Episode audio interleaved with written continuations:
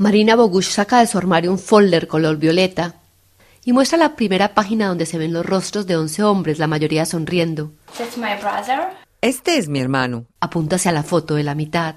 And all these uh, men. Y todos estos hombres desaparecieron con él en un día. Esto sucedió en mayo de 2022 cuando fueron desplegados al frente del Donbass en el este de Ucrania. Cuando fue trasladado al frente de batalla, mandó un mensaje de texto, no a la familia, sino a sus amigos. Decía que la situación era un infierno y que posiblemente no volvería. Desde entonces Marina ha dedicado su vida a buscar información sobre su cuñado, del que no se tiene ninguna señal de vida. Semanas atrás apareció una luz de esperanza. Found the surname of my brother. Encontré el nombre de mi hermano. Un prisionero recién liberado publicó en una lista el apellido no muy común de su cuñado. Está segura de que es él, porque también está el esposo de una mujer que conoce. Yo realmente creo en la magia, porque si están en una misma lista, es cuestión de magia.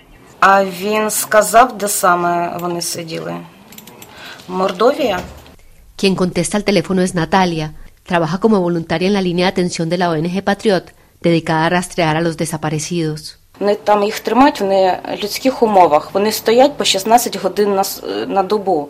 Тобто вони навіть сідати не дають. По стінах тече вода, вони їм не дозволяють е, гуляти.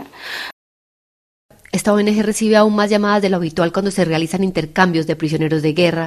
La información que traen de las cárceles es la mayor esperanza para las familias.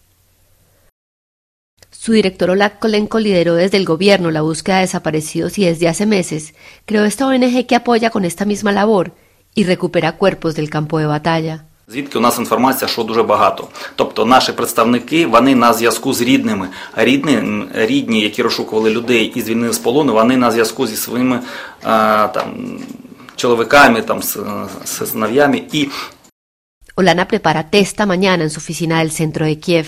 Aquí se dedican a buscar y apoyar a las familias de los desaparecidos de la Brigada 56. Su marido había desaparecido al comienzo de la guerra y hasta el pasado 31 de diciembre había perdido su rastro.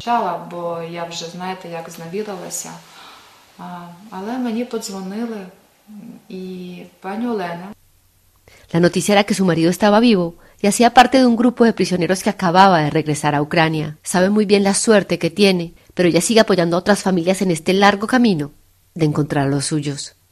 Este ha sido un informe de Catalina Gómez Ángel para Radio Francia Internacional desde Kiev.